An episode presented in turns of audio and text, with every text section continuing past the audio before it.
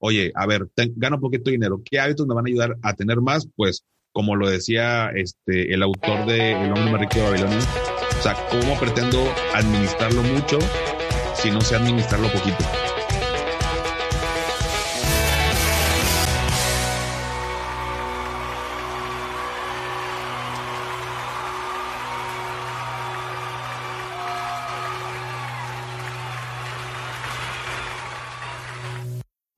Bueno, pues bienvenidos a Agrotitanes. Antes que nada, muchísimas gracias. El día de hoy me siento sumamente emocionado.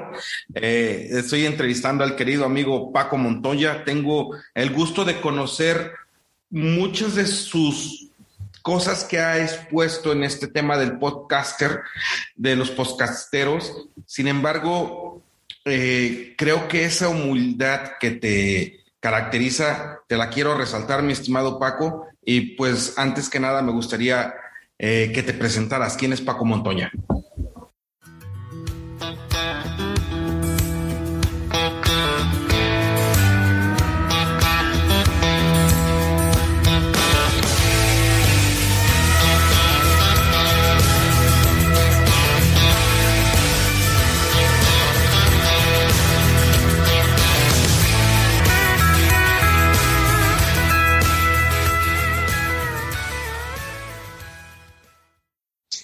Bueno, primero que nada, Didier, pues muchas gracias por, por la invitación. Yo encantado de estar platicando aquí hoy contigo.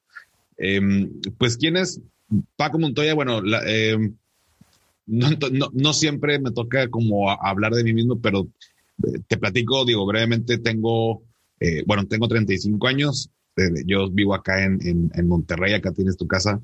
Em, soy regio de nacimiento, de, desde la prepa, universidad me interesaban, o sea, eh, hablando de, mero interés el tema de las finanzas, pero no lo veía tan a futuro como algo, algo más.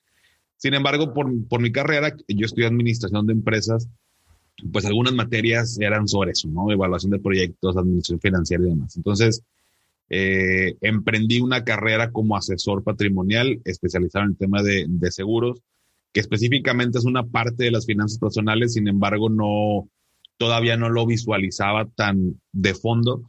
Y bueno, pues 12 años después, gracias a Dios, eh, seguimos con, con este despacho. Sin embargo, hasta hace un año, poquito más de un año, creé un podcast que se llama Finanzas y Café, donde comparto información y trato de promover la educación financiera desde la desde una manera práctica, eh, una manera muy concreta de decir las cosas como a mí me, me, gustaría, sinceramente, y, lo menciono cada que tengo oportunidad, no pretendo ser un gurú financiero para nada.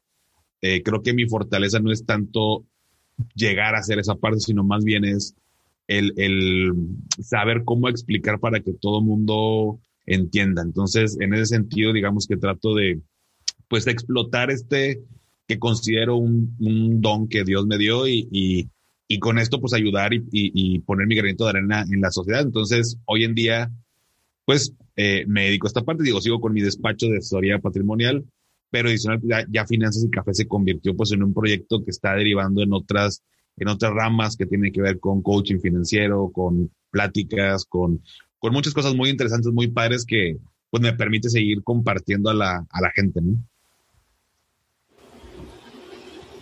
Híjole, qué interesante, Paco, porque a final de cuentas este tema de, del asesoramiento financiero, el tema de el manejo de las finanzas en nuestra sociedad, y hablo de México o de lo que yo percibo de que he convivido en México, las finanzas son un tabú, son un tabú, y me gustaría preguntarte si tú conviviste en, desde ese tabú en la, en la, en la infancia o cómo percibías este tema de las finanzas o este tema del dinero? Sí, no, cañón. O sea, yo, eh, sí fue un tabú en, en, casa. O sea, tal vez no que no se hablara del dinero, pero siempre lo vi desde niño como que algo que tenía, o sea, que merecía cierto respeto, ¿no? O sea, eh, yo, yo pues, escuchaba, ¿no? En casa de, de que mi papá, este, no sé, quería comprar tal vez el, el Nintendo, ¿no? Que normalmente pues era de las cosas más, bueno, digo, siguen siendo cosas caras o de un, de un alto precio, pero eh, no era como que yo pidiera y se me daba, ¿no? O sea, mi familia no, no, digo, yo no crecí en una familia de, de dinero ni nada por, por, el estilo. Entonces, siempre fue como, pues hay que hacer un esfuerzo, ¿no? Entonces, yo veía que el dinero, o yo sentía que el dinero no era tan fácil de ganar.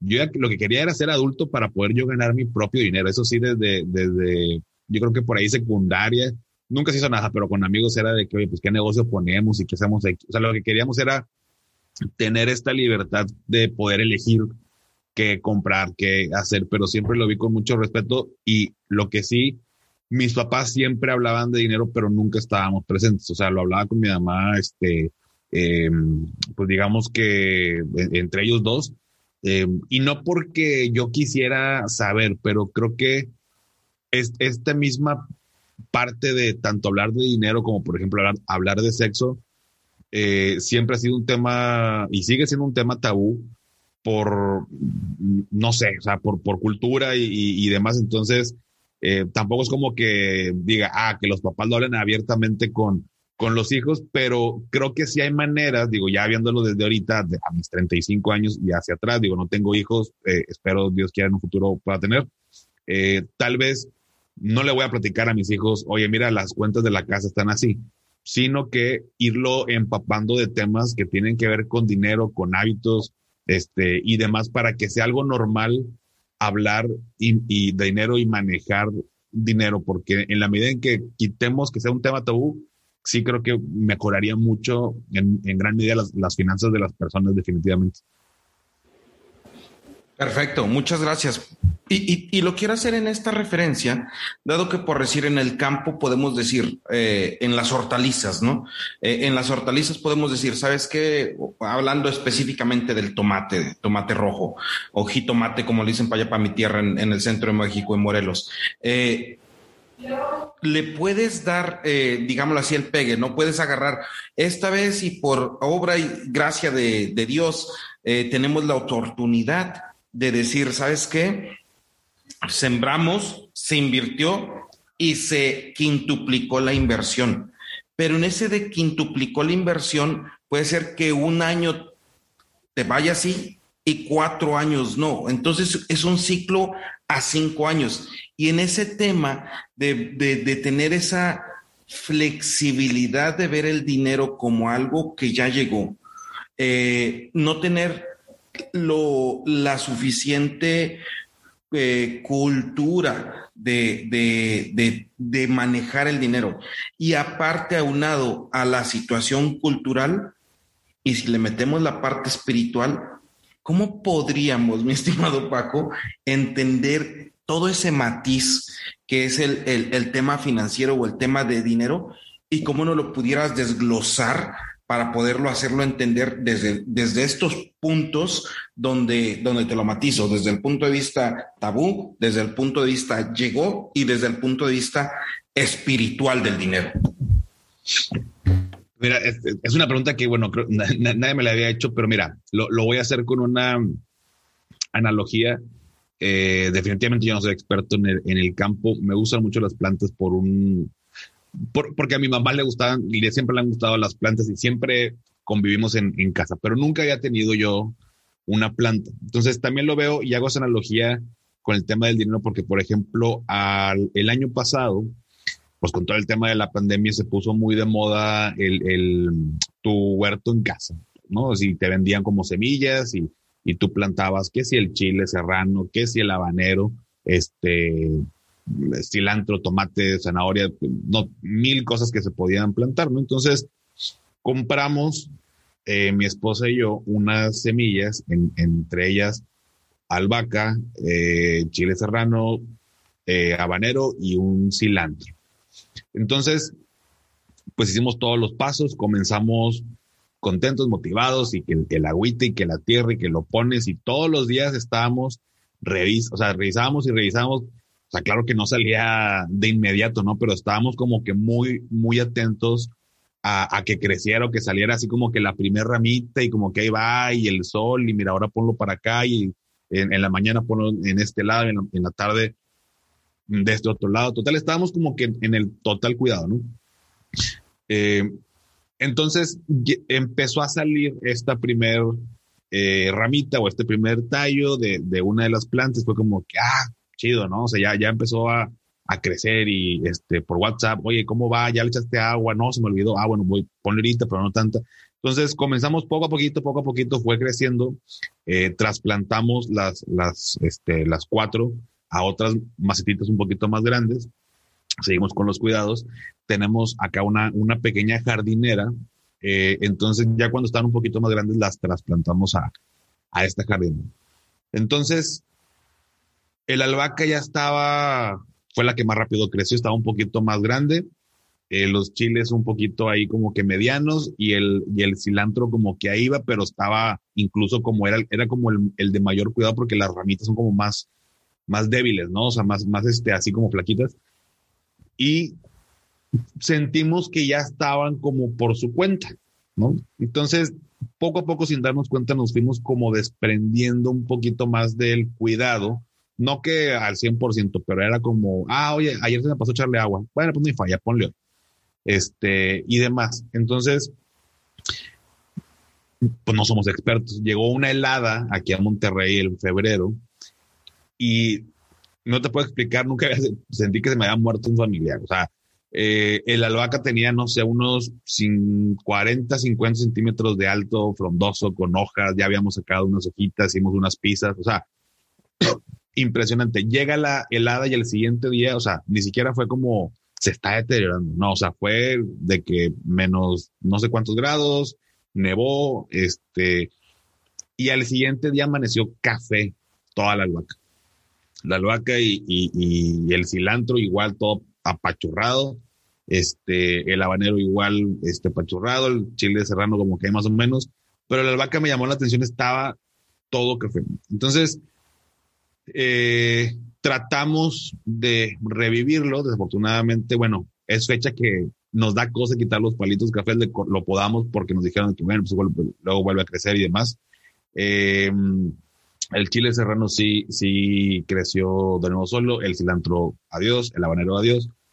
Entonces, te platico todo esto, Didier, porque creo que con el tema de, de dinero sucede algo muy, muy similar. O sea, no tengo dinero, comienzo a aprender a tener hábitos buenos, a eh, cuidar mi dinero, eh, hacerlo crecer, saber opciones para invertir y demás. Y luego llega un punto en que tengo dinero, no, o sea, no hablemos de cantidades, pero tengo mucho más de lo que hubiera tenido si no hubiera comenzado con estos cuidados, que dejo de, de, preocuparme por, por cuidarlo, ¿no? O sea, es la típica de tengo mucho dinero y entonces me lo gasto al cabo que ya no va a dejar de seguir, o sea, ya, ya llegué a este punto, ¿no? Entonces no va a dejar de seguir andando y, llegando el, dinero, entonces, pues gasto aquí, entonces me vuelvo al punto de inicio y puede llegar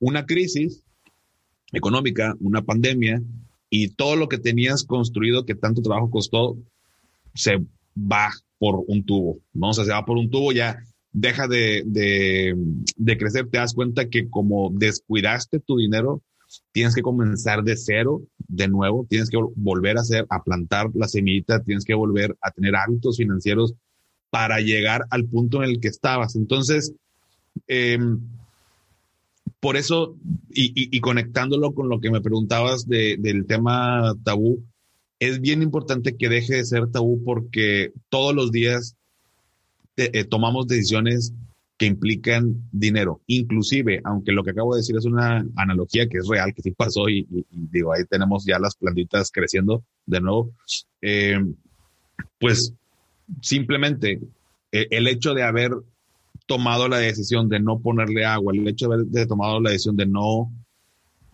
documentarme para saber que la plantita igual le pudo haber puesto, no sé, una bolsa de plástico por la helada eh, hizo que tuviera que gastar en comprar otras semillas, otras macetitas, otra bolsita de tierra y demás, cuando pudo no haber pasado simplemente por, por haber estado atento. Entonces, cuando es un tabú el dinero, cuando no se habla, pues no, pues no, no hay crecimiento. O sea, no, es un tema que todos los días tenemos que estarnos capacitando, todos los días podemos cometer errores, todos los días podemos aprender algo, eh, todos los días hay oportunidades donde podemos eh, ingresar e invertir nuestro dinero.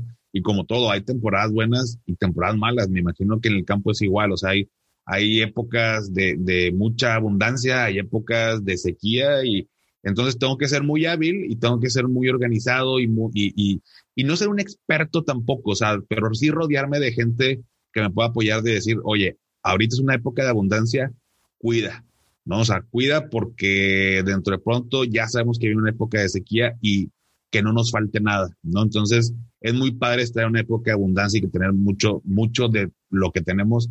Y, pero pues hay gente que se va al otro extremo, ¿no? Entonces, como tengo, gasto todo lo que tengo y no prevemos esta parte de, de, de que pues, va a haber tiempos de, de sequía. Entonces, así pasa con, con nuestro dinero. Entonces, en la medida en que deje de ser un tabú, también, eh, o sea, crecemos tanto personalmente como económicamente y aprendemos a, planear nuestro futuro y tener un, una certeza que hoy en día nuestro país, con, con el tema de, dinero y de retiro, pues no la tenemos, ¿no? O sea, este, no, no, el tema no es hablar de política, nunca me gustaba de, de política, pero pero sabemos, ¿no? Eh, quiénes son sus gobernantes y, y, y, no podemos depender de nadie más. Entonces, si no puedo depender de nadie más, ni del gobierno, ni de mis papás, ni de mi familia, ni de mis amigos, sino de mí mismo, entonces sí me tengo que preocupar en, en, en hacer bien las cosas, ¿no?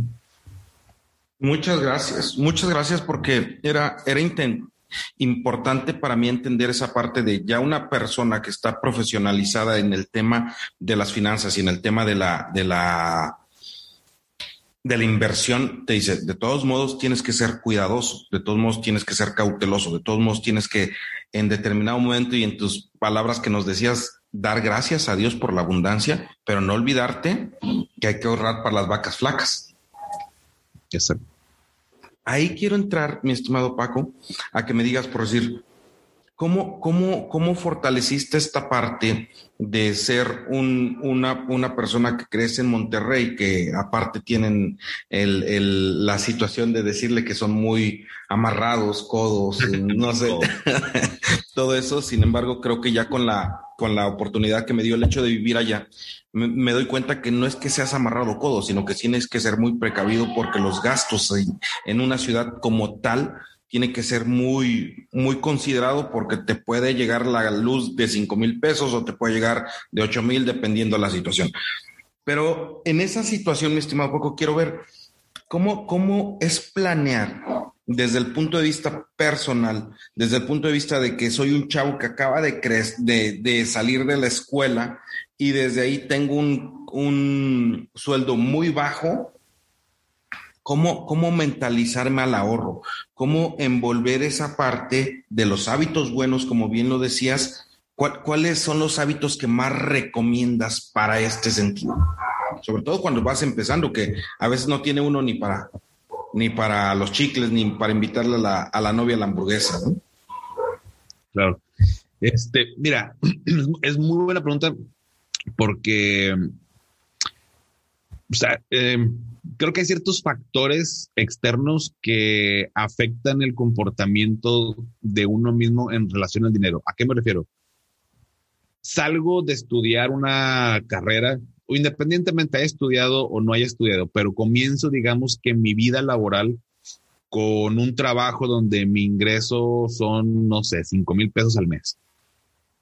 Y dices, oye, en una ciudad como Monterrey, ¿cómo vives con, con 5 mil pesos al mes? Bueno, definitivamente, o sea, eh, eh, pues si, si, eres este padre de familia y tienes una esposa, hijo, pues, está, está cañón, o sea, eh, sí sería, o sea, una renta ni siquiera te cuesta esa cantidad, pero siendo un chavo, es más, yo les ponía el ejemplo, o les he puesto a, a los chavos esto, de yo al inicio de mi carrera como asesor yo ganaba precisamente como, bueno, comencé como con 5 mil pesos el primer mes.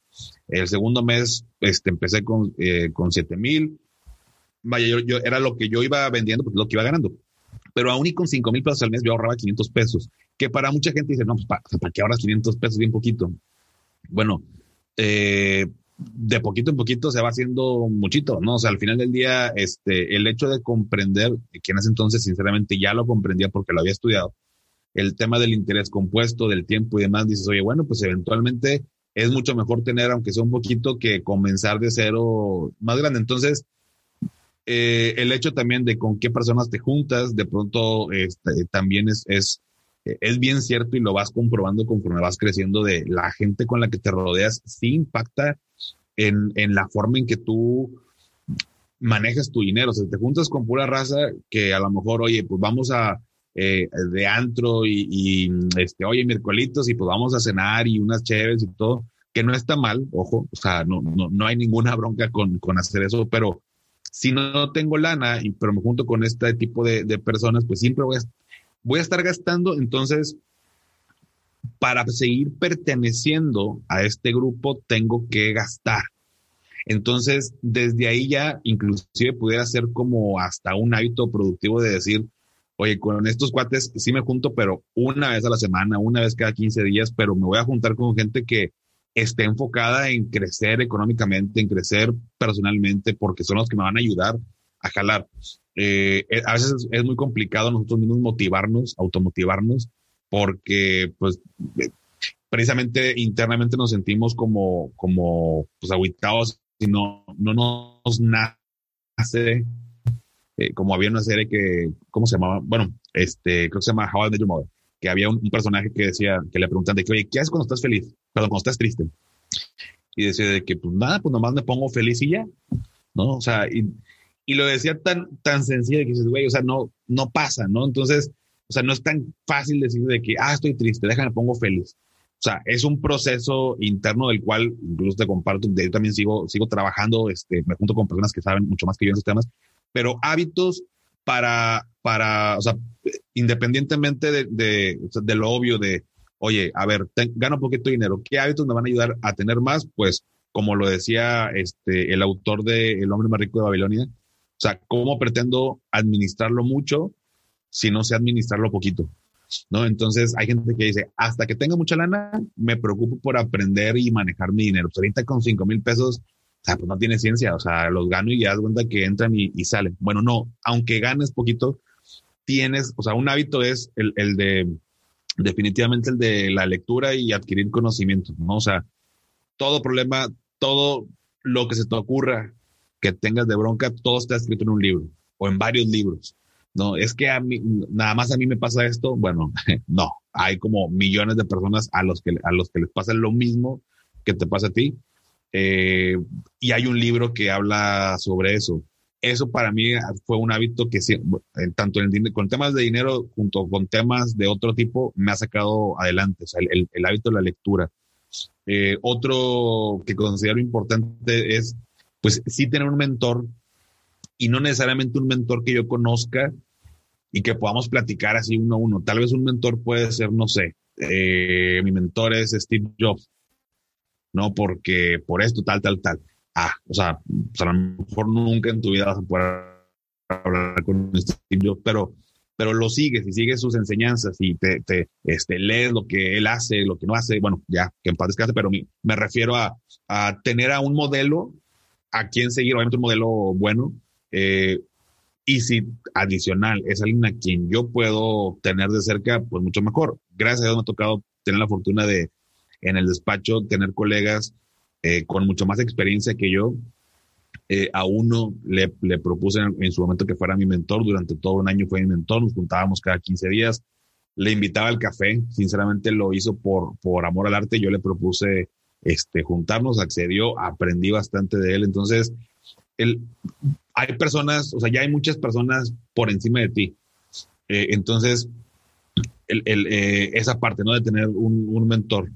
Eh, y otro que considero, y, esto que te digo son como que alrededor del tema del dinero, y, resumiendo mi punto, es el tema de el ejercicio y la meditación. Y lo junto porque meditar básicamente es respirar, ¿no? O sea, es como técnicas de respiración. Pero cuando uno hace ejercicio también puede, puede, o sea, yo lo tomo a veces como mi meditación porque pues también estás haciendo un ejercicio físico y estás inhalando y exhalando. Y al final del ejercicio, sí terminas cansado, pero con un sentimiento de, te sientes más feliz, te sientes que lograste un objetivo en, en tu día y demás. Y lejos de que te convierta en una persona más saludable, te ayuda a tener más claridad en tu día. Y necesito o necesitamos tener claridad en nuestro día para tomar mejores decisiones. Es fecha que, y, voy a seguir equivocándome en, tomar decisiones, pero el hecho de tener claridad mental, de, de, manejar el estrés y sobre todo con temas de dinero es bien importante porque muchas de las veces tomamos decisiones de dinero por basado en nuestras emociones. Estoy muy triste porque me dejó mi novia, mi novio, mi pareja, mi socio, tal y déjame, me tomo unas chéves para olvidar y, te, gastas una lana y el siguiente día amaneces y ya te, vámonos y otras chéves. Entonces, estoy triste y gasto o, compro ropa para sentirme mejor.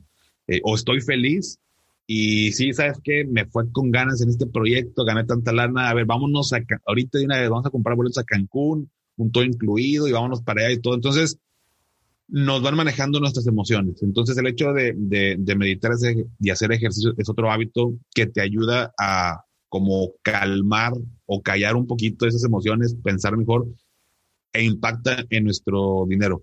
Pareciera que no, pero lectura, tener un mentor eh, y el hecho de meditar y hacer ejercicio te pudiera decir que son como eh, cuatro de las cosas que más impactan, al menos en, en, lo personal, digo, ya lo he comprobado y por eso lo sigo haciendo, pero creo que todos deberíamos de, de practicarlo porque al final del día, si tú me dices, oye, no sé hacer, no sé hacer un presupuesto, pues te lo, no tiene ciencia, te lo explico y ya. Pero ¿qué pasa en tu cabeza que no hace el presupuesto? O sea, ya tengo el conocimiento y no lo aplico. ¿Por qué no lo aplicas? ¿Qué, ¿Qué, es lo que te falta? ¿Qué es lo que te da miedo? ¿Qué es lo que no te quieres dar cuenta al, al poner tus números en, en, papel, qué es lo que sí te quieres dar cuenta. Eh, entonces, todo ese proceso que pasa en la cabeza no es, no es que no sepas, ya lo sabes hacer, pero eh, tu mente es un, es un punto muy importante a la hora de, pues, de manejar el dinero, ¿no? Órale la verdad es que me, me queda muy claro la, la parte de, de, cómo has podido robustecer desde el punto de vista teórico al, a la implementación y sobre todo de bajar esas palabras a, a, a los hechos, ¿no? Pero, bueno, no, pero, sin embargo, hay una situación que, que quisiera ponerte como en un tema real, ¿no? Entonces, si soy un empleado agrícola con capacidades muy bajas de obtención de recursos, ¿cómo lo vería? Y digámosle así, tengo el día de hoy solamente 200 pesos, ¿no? Y, con esos 200 pesos tengo que eh, mantener a cuatro de familia, porque de repente así en el, en el campo nos pasa, ¿no? Y de eso tengo que para llegar a mi, a mi lugar de trabajo, eh, que recorrer una hora de ida y una hora de vuelta. Entonces, imagínate no podría yo en determinado momento tener como que ese equilibrio, esa paz para poderlo hacer eh, con esta sensibilidad que me la estás manejando, mi estimado eh, Paco. ¿Con qué empezaría, güey? ¿Cómo, cómo, cómo, cómo de ese, digamos, tumulto de cosas, cómo yo pudiera decir, a ver, esta es mi realidad, güey, o sea, no tengo otra realidad. ¿Cómo empezar, con qué, con qué empezar a cambiar? Ya, eh, entiendo, te entiendo total y perfectamente, eh, definitivamente. Te estoy hablando desde una posición que, que, que, no es esa y lo puedo entender. O sea, eh, una persona que, que me gana 200 pesos diarios para este, mantener a una familia de, de, de cuatro, o sea, y entre trayecto, trabajo y demás. O sea, claro que no tengo tiempo de no sé, de leer o de meditar, o tal vez sí, pero llego muy cansado. entonces, ¿qué, ¿qué hago? ¿Con qué comienzo? Bueno, creo que lo, lo, lo primero que, que, yo haría eh, sí sería,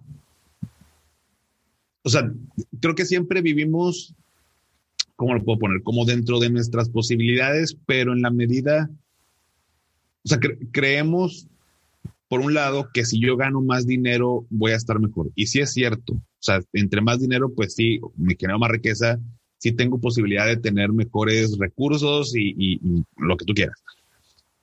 pero por otro lado tengo más y, también empiezo a, gastar más. Entonces, un, algo que se me quedó grabado, que yo vi de chiquito, es que creo que actualmente inclusive se sigue utilizando, pero es de pronto, o sea, eh, cuando menos tengo, y bueno, aunque han sido rachitas, no, no como una constante, pero he tenido rachas donde, oye, no hay lana. Es más, perdón, porque trato de como pensar a veces muchos ejemplos, pero una analogía igual. Cuando tú tienes una, este, te vas a cepillar los dientes, ¿no? Y tienes tu pasta. Pues, si está nueva, le pones en todas las cerdas la, la pasta, ¿no? Pero cuando se va acabando la, la pasta y que ya le estás dando la vuelta y el rollo para que salga lo más, con que salga una gotita, ya con eso la armas. Entonces, desde, aunque pongas pasta en todas las cerdas, o aunque pongas una gotita, te sigues lavando los dientes eh, igual de bien. Entonces, ¿por qué no desde un inicio comienzo poniendo una gotita de pasta? O sea, ¿por qué no desde un inicio hago que rinda más? Entonces, en vez de que me dure, no sé, dos semanas, te dura todo el mes porque pones lo que necesitas. Es porque hay abundancia, entonces no me, no me duele, hay mucho de eso. Cuando no, cuando tengo que poner gotitas, cuando tengo que eh, gastar, perdón, cuando, cuando gano 200 pesos, es cuando mejor administramos el, el dinero. Entonces, si no, si no tengo, obviamente, para que me sobre en estos momentos, pues lo más eh, responsable de, mi parte es, a ver, tengo una familia, tengo hijos, ¿qué es lo importante? O sea, lo importante no es eh, comprarme unas chéves, lo importante es eh, la comida, en dado caso los servicios, en dado caso el transporte, porque yo he platicado con gente que dice, oye, yo me, yo me pudiera ir en Uber o me puedo ir en camión, pero si me voy en camión, me ahorro tanto y con eso que me ahorro, me compro agua porque me gusta tomar agua durante este, en mi, en mi trabajo pero si me voy en Uber se me va todo en eso y ya no puedo tomar agua. Entonces, entonces entramos en, en esta, en esta parte de costo de, de, de, oportunidad de, a ver, pues primero que, o sea, eh, ¿qué elijo? Eh, A o B. Eh, tengo una familia, ¿qué es más importante? El, este, echarme una pizza o, o comprarle el súper, ¿no? Entonces es, ¿qué es lo importante? O sea, comida, servicios, transporte. Eso es lo, primordial, o sea, que a mi familia no le, no le falta nada. Y es muy, o sea, es tan sencillo como agarrar pluma, lápiz, donde sea que puedas anotar y decir, a ver, cuánto de comida, cuánto de servicios, cuánto de transporte. Y ya que tengo claro cuánto es lo que requiero mensualmente para que mi familia esté con las necesidades básicas, es ahora ver cuánto gano.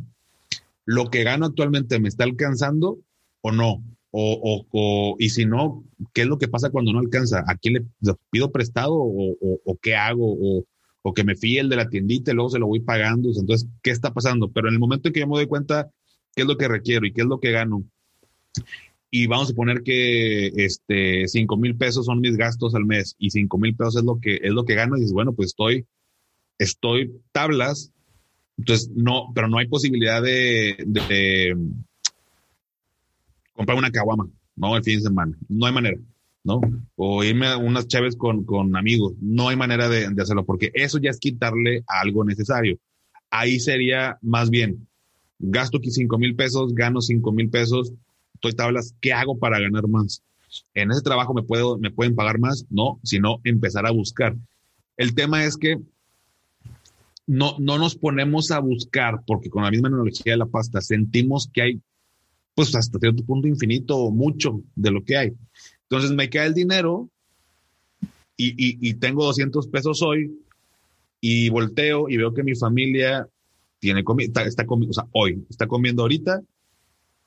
Eh, no hay, no, hoy no tengo que hacer ningún solo pago, entonces siento que esos 200 me sobran cuando en realidad no sobran. Entonces esos 200 pesos los gasto en otra cosa.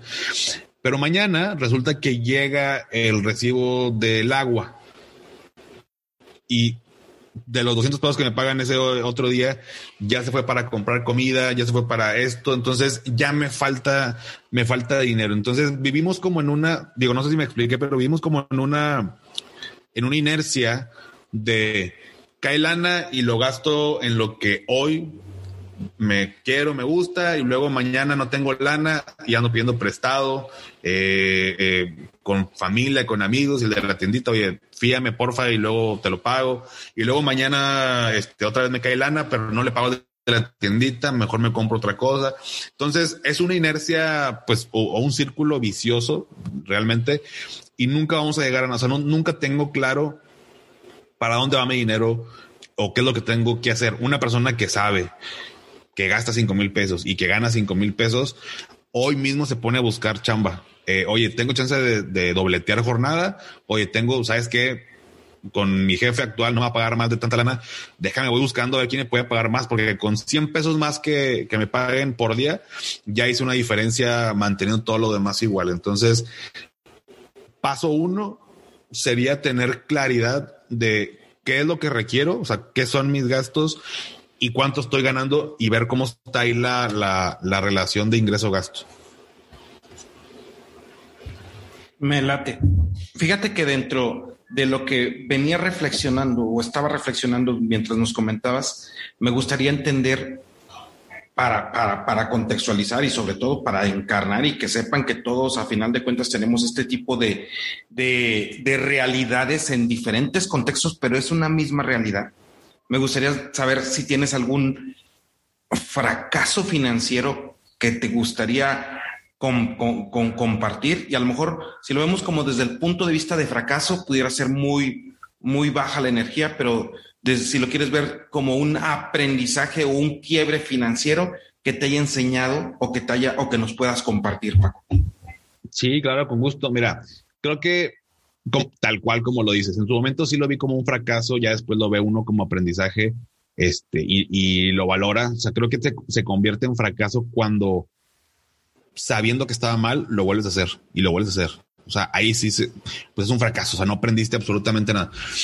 Em, y bueno, errores financieros, pues he tenido, y, como todo mundo hemos tenido este, varios, pero creo que el un punto de quiebre fue hace algunos años, que será hace unos siete años, yo creo, este, con temas de tarjeta de crédito. Em, por lo mismo, por no saber administrar cuando había, eh, pues me quedé cuando había, cuando fue temporada de vacas flacas. Entonces, pues fue muy sencillo decir, ah, pues uso este, la tarjeta, ¿no? Y, y de pronto, oye, pues sigo sin tener pues la tarjeta, la tarjeta. Y luego cuando ya caía dinero, no eran para pagar las tarjetas. Se, la verdad es que las tarjetas, bueno, eh, dicho sea de paso, es un instrumento financiero de los más complejos, si no es el que más, pero el que muy fácil te lo otorgan, ¿no? O sea, si es de miedo el hecho de, decir, oye, vas a, una, a un banco y te avientan cinco, cuatro, cinco tarjetas, pues, que nada más compruébame que trabajas casi, creo que respiras y te va una tarjeta sin darte un conocimiento previo. Pero bueno, ese es otro, otro tema, pero mi punto fue con tarjetas de crédito. Entonces llegó un punto en que se hizo una bolita de nieve y, y ya, eh, y yo y yo nada, o sea, nada más tenía para pagar el mínimo y entiendo a la gente cuando dice, ay, Paco, es que tengo para, mira, tengo para pagar la tarjeta o para hacer un asador en mi casa, o sea, para en, en el patio como un asador así empotrado. ¿Qué hago? Este, y digo, pues, pues tú sabes qué hacer. O sea, me quieres, me estás preguntando nada más para, para que alguien más te diga, sí, haz el asador, pero, o sea, pues paga tu tarjeta. O sea, no, no, no, no tiene ciencia, pero entiendo que nos duela porque pagamos y sentimos que pues, desapareció el dinero cuando realmente ya lo utilizamos para disfrutar de otra cosa. Entonces se fue haciendo una bolita de nieve.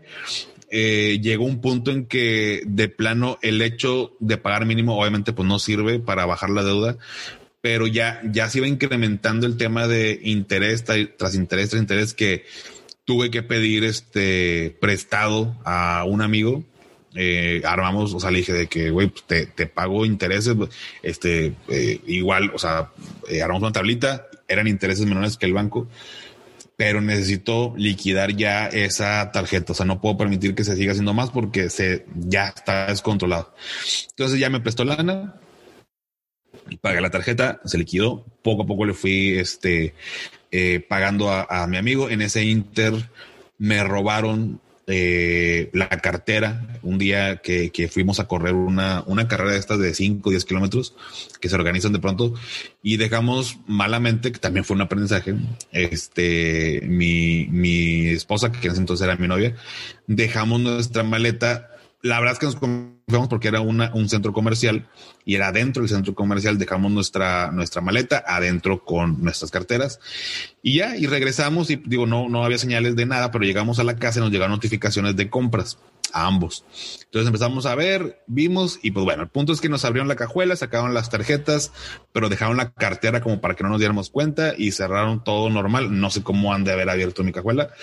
Y total ya, este, nos, nos hicieron unos cobros, pero el punto es que en ese inter, pues yo pagando mi deuda, este, también eh, fue que, que, una de las tarjetas no me acordaba que tenía, porque la verdad es que nunca la usaba, y, y me hicieron gastos de, no me acuerdo, como cinco mil pesos, que ese banco precisamente, digo, no voy a decir su nombre, pero no me quiso regresar este, los montos, los demás sí.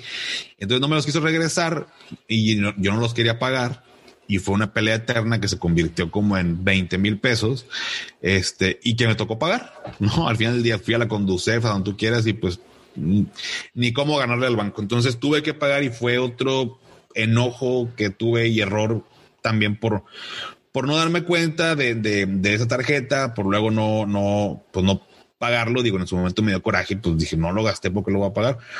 Y se sumó a la, a la otra deuda total. Llegó un punto en que dije, ya, o sea, este, ya liquidé esta tarjeta, la cancelé y todo. Entonces llegó es fecha que sigo teniendo tarjetas de crédito. Este, normalmente las tengo en ceros, son para este, emergencias, todo lo hago con lo que gano, o sea, con lo que cae, lo que tengo en mi cuenta de débito, pero desde aquel tiempo me prometí y dije, no, o sea, no, no vuelvo a, a caer en un tema de tarjeta de crédito porque lo peor es que no fue porque le faltara comida a mi familia, ¿sabes? O sea, fue más cosas que pude haber decidido no hacer. Eh, muchos eran de que, ah, vamos a tal antro y sí, yo pago y demás, o tal bar o tal restaurante y salidas, pues, o sea, que, que igual pude haber dicho de que, ¿sabes que No puedo, carnal, o sea, no, hoy no, sorry, luego voy con ustedes, pero con tal de estar ahí y demás y pertenecer eh, hacia estos gastos. Entonces, por eso me dio más coraje. Obviamente, este, eso sí, no, nunca volvió a pasar. Gracias a Dios. Y, y, pues bueno, creo que de los errores se, se aprende o esperamos que, que, se aprende y es lo que también trato de, de, promover. Pero creo que ese fue mi mayor así, o fue un punto de quiebre así con el tema de, del dinero. Órale, creo que alguna vez, bueno, no alguna vez, yo a la fecha ya no manejo tarjetas de crédito por eso, porque a final de cuentas es el negocio del banco es eso, que te endeudes, te sobreendeudes y que termines pagando intereses y no capital, a final de cuentas. Pero dentro de este, esta temática que hemos tomado, mi estimado Paco, es, a ver, primero que nada, date cuenta de tu realidad. Tu realidad no es irte a, a dar el rol porque no, porque si no vas a generar un desequilibrio. Después de eso, agarras y dices, ¿sabes qué? Tienes que ser responsable con lo que bien, mal o como hayas tomado la decisión, tienes que sanarlo. Eso a final de cuentas. No, no, puedes, no puedes hacerte un lado porque eres, eres la realidad que tú mismo te formaste. Y la tercera, lo que nos comentas es, no importa qué tantos libros tengas anteriormente, no importa qué tanta teoría, si tú no tomas responsabilidad de tus acciones, vas a tener esa, esa realidad y esa emoción y esa emoción y desesperación del tener, del deber. del deber es, un, es, es una emoción que quisiera, si en determinado momento, desde tu perspectiva y, con este bagaje de, de, teoría y con esta situación de, de vivir en esta parte, ¿cómo lo describes? Porque para mí era algo tóxico, algo que hacía que me faltara el, el, aire, algo que me que era un cansancio extremo. Y ahí quiero como que pedir esa parte de, de cómo, si ya lo tienes, cómo lo afrontas y a quién te la rimas, digámoslo así, en el plano físico, que es un mentor, pero en el plano espiritual, ¿con quién te, con quién te afianzas? Va. Totalmente. Yo pensaba, yo pensaba eh, igual, el, hecho de, deber es un tal cual. O sea, lo describes y, lo puedo entender porque me pasó. O sea, te quita el sueño, te quita el aire, te mareas, o sea, te, afecta en tu salud el hecho de deber. Pero fíjate que ya, eh, después también te das cuenta que de, deber no es malo. Em, lo que es malo es no saber si puedes pagarlo. O sea, creo que lo que nos causa estrés no, no es tanto de que debo cinco mil pesos, sino más bien es cómo le voy a hacer para pagar si no tengo cinco mil pesos. Entonces, es como irnos un pasito atrás, es ¿por qué tuviste que eh, pedir prestado cinco mil pesos? O sea, pedir prestado me refiero a pedir un préstamo a un amigo, una tarjeta de crédito, o sea, ¿por qué utilizaste ese recurso si no sabías si lo podías pagar? Entonces, ese, esa parte de saber si lo puedo pagar se relaciona con el tener claridad de tus, de tus finanzas, tener un control, porque luego te das cuenta que si, por ejemplo, gano 10 pesos y me gasto 8, pues tengo 2 pesos, ya sea como capacidad de pago o como capacidad de ahorro. O sea, ya sea que los quieras ahorrar para algo, para invertirlos en algo, o sea que tú digas de que, oye, me, eh, me sobran 2 pesos al mes y me quiero comprar el nuevo iPhone y el nuevo iPhone me cuesta un peso al mes durante un año. Pues, güey, dale, tienes para pagar el, nuevo iPhone sin bronca, sin que te quite el sueño, sin que te quite la respiración, sin que andes mareado, sin que te afecte en absolutamente nada. El problema viene cuando gano 10, gasto 11 y me quiero comprar el nuevo iPhone y ando rascándole de todos lados. Entonces, eh, aprendí, digamos, que no estigmatizar tanto el tema de, de, la deuda, eh, porque incluso utilizándola de buena manera te ayuda a crecer pero cuando he tenido estos, estos episodios, eh, aquí en plano físico, te puedo decir tranquilamente que es mi papá. Eh, eh, siempre que tengo un problema, o sea, cuando yo hablo con él es porque ya no supe cómo resolver yo mi, mi, mi problema.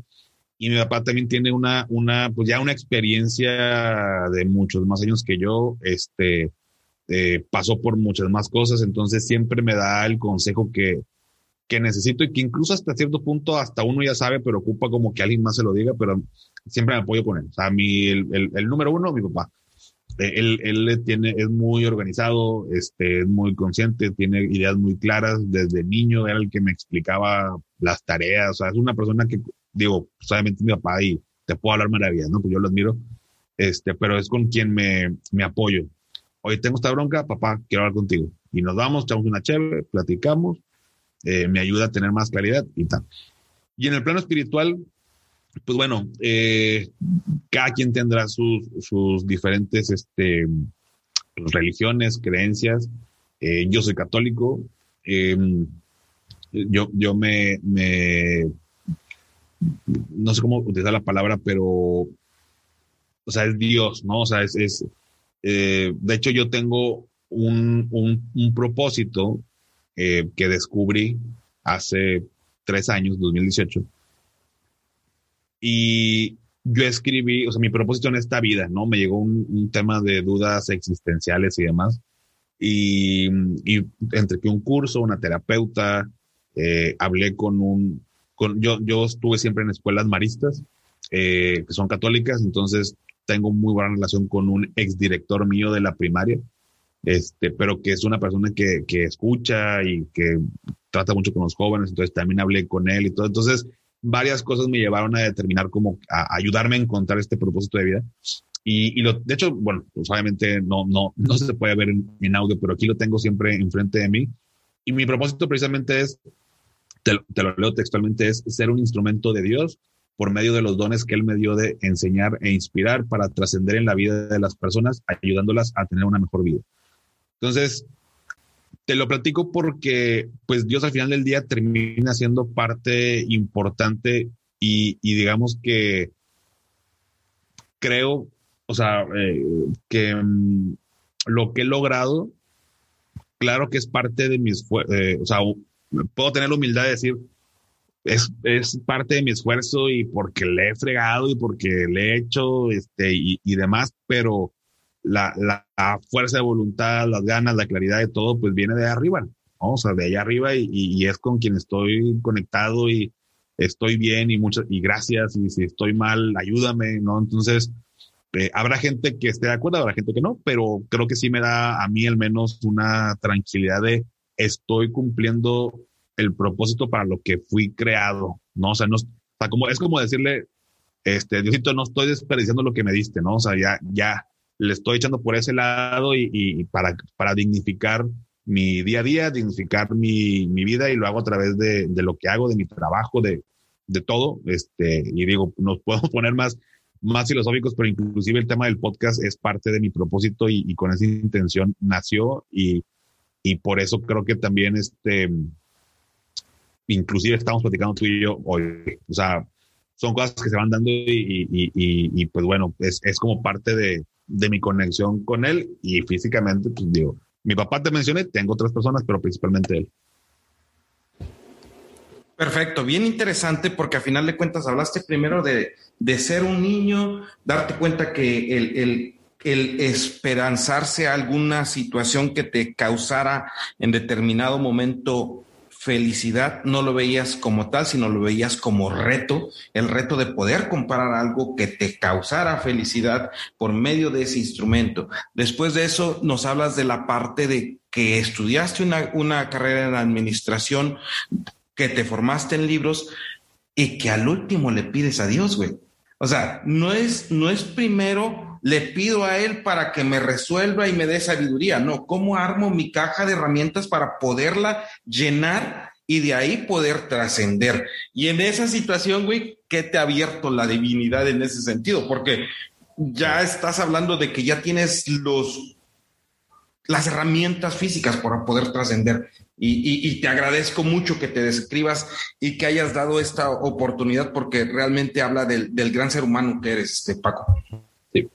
Gracias, Didier. Sí, mira, la verdad es que yo antes sí era así muy de Diosito dame, ¿no? O sea, este, quiero, bueno, de, muy niño digo, esto está más curado, pero de, niño yo, pedía que por favor mis papás se, sacaran la casa del TEC. La casa del TEC, para los que no son de acá de Monterrey, es un concurso que todos los años, una universidad, el TEC de Monterrey, y rifa una casa, pero es una casa, es una mansión, ¿no?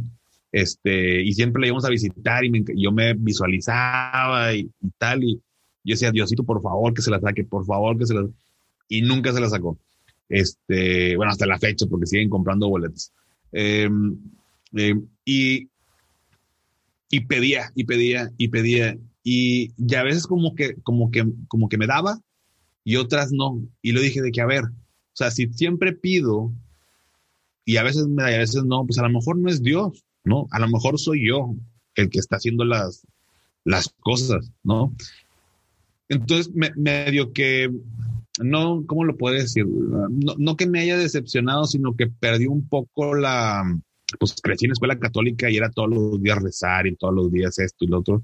Este, y como que bueno, le fui bajando un poco la intensidad del tema este, con Dios, pero cuando cambié el chip de, oye, me doy cuenta que me dedico a yo ser mejor, ¿no? O sea, eh, y, suena muy trillado, pero, por ejemplo, con, con, con, temas de, de finanzas, ¿no? De, oye, a ver, esto me preguntan algo y no lo sé. O sea, me pongo a investigar para después darte una respuesta o veo de qué manera consigo a, a, a una persona que nos pueda explicar. No tengo este conocimiento de marketing, me pongo a hacer un curso de, de, eso, consigo quién me lo pueda dar. Oye, no le sé mover al Instagram, veo quién me pueda apoyar un curso. O sea, trato de yo ser, digo, lo, lo pongo en un plano muy específico con, con, el tema de redes sociales, que es ahorita con el tema del podcast, pero, pero me di cuenta que en la medida en que yo mejoraba, me, me iba mejor, pero no, no te pudiera explicar y, y, y no quiero que suene a, hay algo así como fantasioso, pero digamos que yo, yo estando trabajando, yo estando echándole por mi cuenta y le decía a Dios, o sea, le estoy echando, o sea, nada más tíreme un paro con esto y lo hacía, ¿no?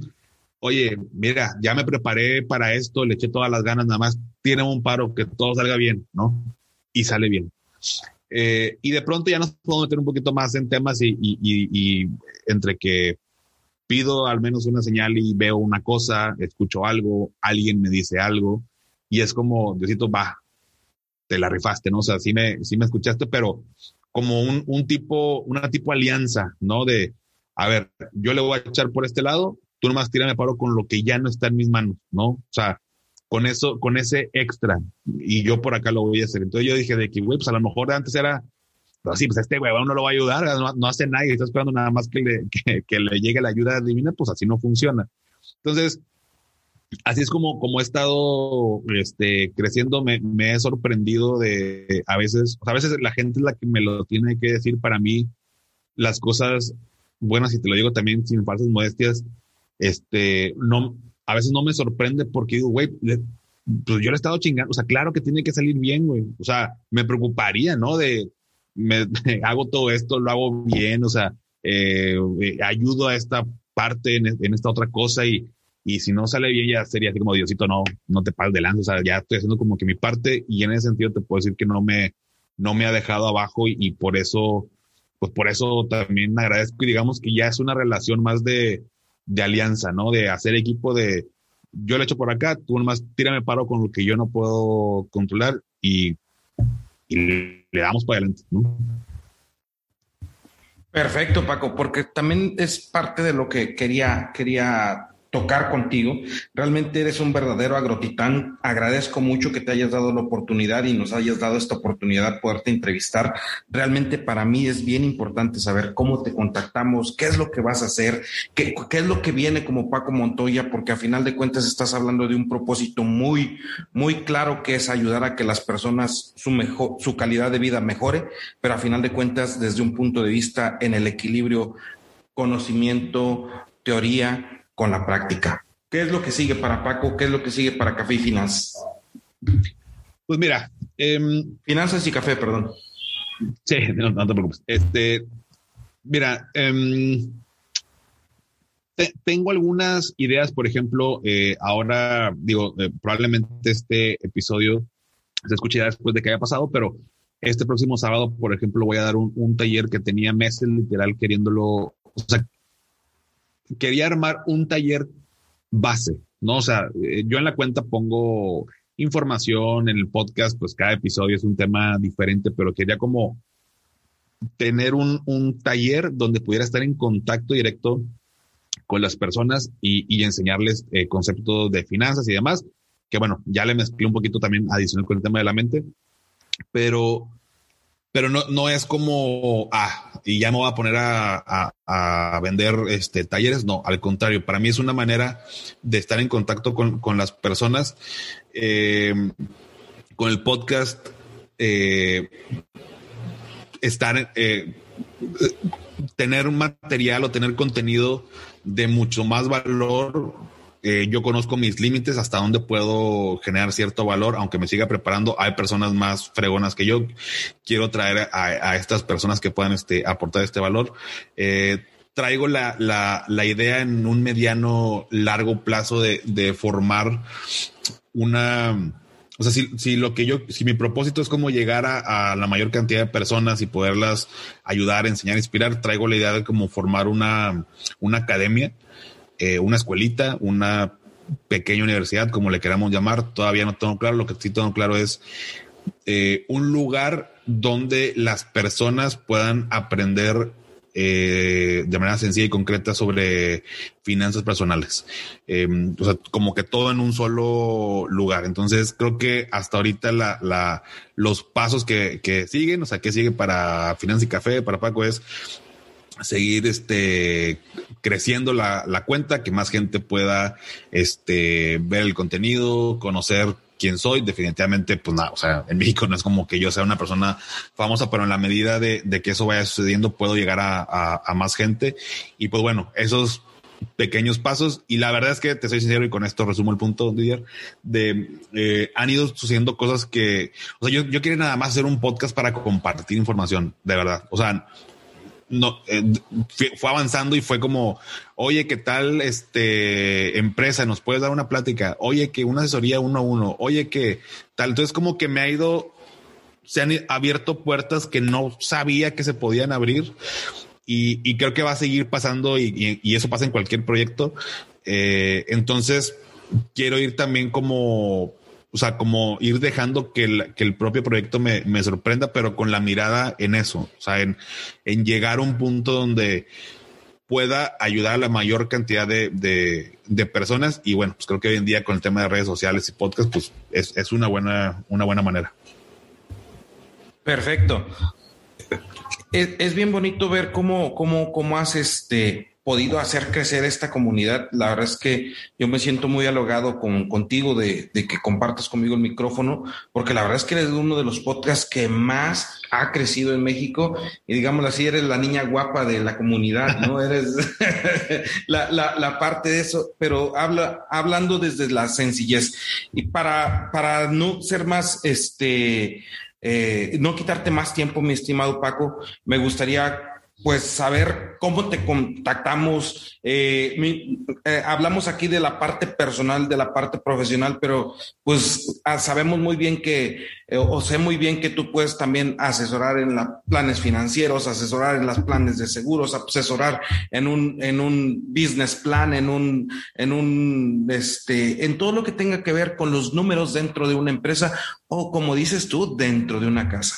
¿Cómo te contactamos? ¿Dónde podemos saber más de ti, mi estimado Poca? Paco? Claro, mira, en, redes sociales, bueno, principalmente es Instagram la, la, que manejo, eh, como arroba finanzas y café. El podcast se llama de la misma manera, Finanzas y Café.